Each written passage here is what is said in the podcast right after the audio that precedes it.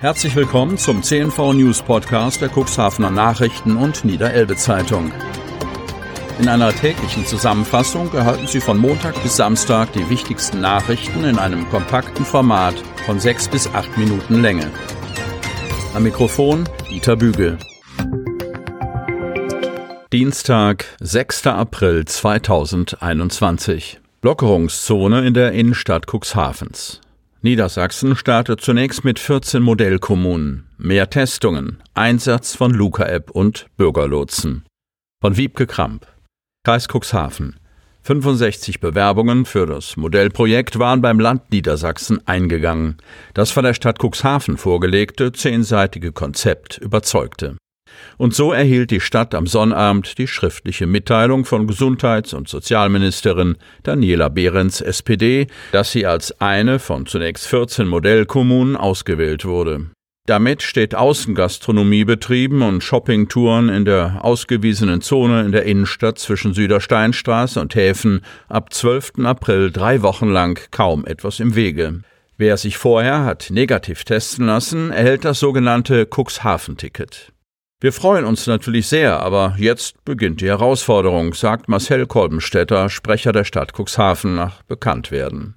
So werde die Stadt gemeinsam mit ihren Netzwerkpartnern vermehrt am Rand der ausgewiesenen Zone Teststationen aufbauen. Die Testungen werden von geschulten Kräften vorgenommen. Sie sollen, zumindest in der Anlaufphase, erst einmal kostenlos sein. Damit sich jeder gut zurechtfindet mit der neuen Situation, werden Bürgerlotsen zur besseren Orientierung eingesetzt. Hierfür sucht die Stadt Cuxhaven noch interessierte Mitwirkende. Wir freuen uns auf Unterstützung und jede helfende Hand, sagt Kolbenstädter. Eine steht allerdings auch schon fest. Es werde in ausgewiesenen Bereichen weiterhin Maskenpflicht gelten, hatte die Stadt schon vorher klargestellt. Wer im Projektgebiet Geschäfte oder Einrichtungen betreten möchte, muss, ebenso wie Mitarbeitende, einen aktuellen negativen Antigen-Schnelltest nachweisen. Der darf nicht älter als 24 Stunden sein. Selbsttests werden nicht akzeptiert. Bei Zutritt in die Zone soll die Luca-App zwecks Kontaktnachverfolgung aktiviert sein. Für bisher schon geöffnete Geschäfte gelte die Testpflicht nicht. Die Stadt ist gehalten, einen ausführlichen Erfahrungsbericht vorzulegen. Angekündigt sind vom Land zudem wissenschaftliche Begleituntersuchungen. Nicht zum Zuge kamen Bewerbungen aus Otterndorf, der Börde Lamstedt und der Stadt Geestland. Beabsichtigt sind 25 Modellprojekte gleichmäßig verteilt auf Niedersachsen. Elf weitere Projekte sollen in einer zweiten Runde folgen. Kommunen können ihre Bewerbungen bis zum 13. April aufrechterhalten, ergänzen oder vervollständigen. Aprilwetter mit Sturm fordert Feuerwehren. Einsatzkräfte sichern Dächer von Ahoybad und Asphaltwerk von Thomas Sassen. Cuxhaven. Am Ostermontag machte das Aprilwetter seinem Namen alle Ehre. Sonnenschein, Schnee und Hagelwetter lösten sich in schneller Reihenfolge ab, und dazu frischte der Wind mächtig auf. Mit der Kaltfront zogen heftige Sturmböen über Cuxhaven hinweg. Beim Asphaltwerk auf der Hohen Lied bei Altenwalde rissen Sturmböen am frühen Nachmittag die weiße Dachplane einer Materialhalle ein. Große Teile der Plane lösten sich und drohten auf die Straße zu wehen. Das verhinderten Einsatzkräfte der Berufsfeuerwehr und der Freiwilligen Feuerwehr Altenwalde. Mit Hilfe der Drehleiter aus Döse konnte die Dachplane mit Leinen gesichert werden. Zur gleichen Zeit waren die Feuerwehren Dun, Stickenbüttel und die Berufsfeuerwehr bei einem Großeinsatz beim Ahoybad gefordert. Dort hatte der Sturm eine neu aufgebrachte Dachhaut von der Unterkonstruktion abgehoben. Der Versuch, das Dach mit fast 150 Sandsäcken, die die Salenburger Wehr zur Verfügung gestellt hatte, zu sichern, misslang. Am Ende musste eine Dachdeckerfirma mit der professionellen Sicherung der Dachhaut beauftragt werden. Über Ostern war es überwiegend beschaulich. Von Wiebke Kramp. Kreis Cuxhaven. Der Osterspaziergang hat Tradition, die sogar klassisch literarisch verbrieft ist. Vom Eise befreit sind Strom und Bäche, heißt es in der entsprechenden Szene in Goethes Faust. Dies war zwar auch an diesem Ostern der Fall, aber dennoch lud das weitgehend schlechte Wetter doch eher nicht zum ausgedehnten Flanieren ein, und dann gab es noch das Tourismusverbot für Cuxhaven, Otterndorf oder Landwursten.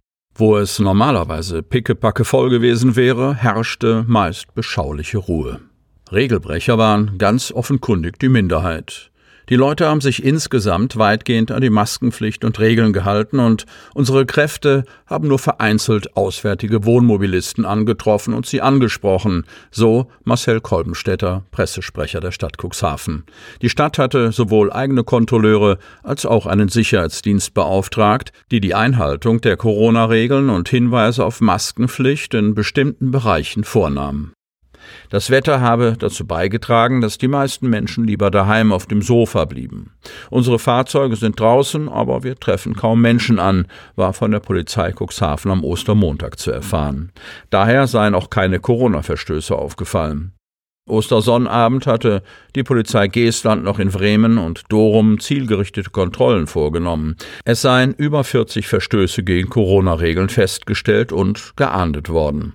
Das war ein richtig ruhiges Ostern. Hier ist kaum Zulauf. Das merkt man schon sehr, da die Tagesgäste fehlen, resümierte Ilka Knobloch, die ihren Fischbrötchen-Verkaufswagen an der Marina abgestellt hat. Auch an anderen sonst gut frequentierten Imbissbuden und auf den Promenaden in den Kurteilen herrschte eher Flaute. Auch in Otterndorf war es über Ostern beschaulich. Es waren nur vereinzelt Spaziergänger am Deich und im Feriengebiet Achterndiek unterwegs. Tagestourismus war nicht überall verboten. So erlebte die Wings trotz des frischen Wetters guten Zuspruch. Zwar musste die beliebte Ostereiersuche im Spielpark diesmal wieder ausfallen, doch der geschmückte Osterwanderweg rund um den deutschen Olymp war gut frequentiert. Der Zoo in der Wingst meldete vor allem für Ostersonntag sehr gute Besucherzahlen. Gänzlich ruhig war es dennoch nicht. Cuxhaven erlebte Ostersonntag eine Demonstration. Maskenverweigerer kamen auf dem Kämmererplatz zusammen. Das Grüppchen war am späten Nachmittag klein, aber laut. Knapp 20 Erwachsene ohne den dort vorgeschriebenen Mund-Nasenschutz versammelten sich zu Musik aus Boxen. Mit dabei waren auch einige Kinder vom Baby bis zum Teenager. Einige grölten Nieder mit der Maske. Um eine angemeldete Demonstration habe es sich nicht gehandelt, sagt ein Polizeibeamter, sondern vielmehr um eine spontane Zusammenkunft mit Schildern. Die Beamten hätten die Beteiligten auf das Ansammlungsverbot hingewiesen. Anschließend hätten sich die Leute dorthin entfernt, wo kein Mund-Nasenschutz laut Verordnung nötig sei. Eine Demokratie hält so etwas aus, sagte der Einsatzbeamte.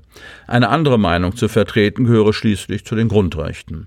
Die Verletzung der Maskenpflicht werde allerdings an den Landkreis gemeldet. Der müsse entscheiden, ob er ordnungsrechtlich einschreite.